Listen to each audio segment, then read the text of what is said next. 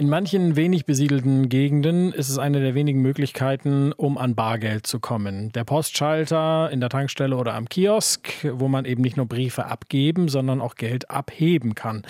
Aber die Postbank will raus aus der Fläche. Deshalb wird dieses Angebot nun eingestampft. Und das ist für manche Leute ein richtig großes Problem. Annika Krempel aus unserer Wirtschaftsredaktion. Wie schnell werden diese kleinen Servicefilialen geschlossen? Ja, bis Ende 2025 soll wohl schon Schluss sein, das berichtet das Handelsblatt. Rund 1800 der sogenannten Partnerfilialen der Postbank, die dürfen dann keine Bankgeschäfte mehr anbieten. Was weiterhin dann doch geht, ist, dass der Postservice erhalten bleibt. Also wenn man zum Beispiel im Schreibwarenladen eine Post und eine Postbank zusammen drin hatte, dann werden weiterhin Briefmarken verkauft und Pakete angenommen, aber die Bank ist eben weg. Was bedeutet dieser Kahlschlag für Kundinnen und Kunden der Postbank? Ja, wer auf die Filiale angewiesen ist, der wird dann eben längere Wege haben. Die Zahl der Filialen, die ist ja in den vergangenen Jahren schon immer weiter geschrumpft.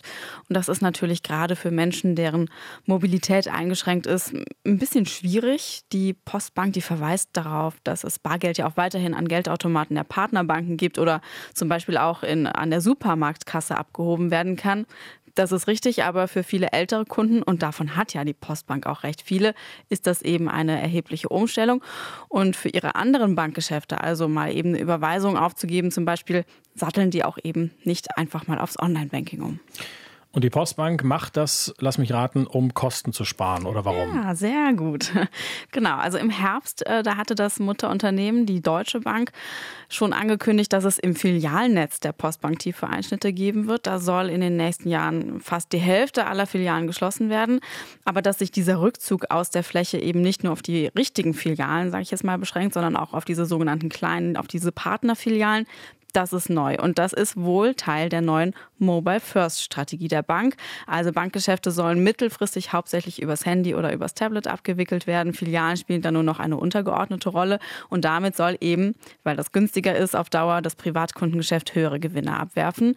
Die Digitalisierung, die soll es also bringen und das bei einer Bank, die im vergangenen Jahr massive IT-Probleme hatte. Ganz charmant.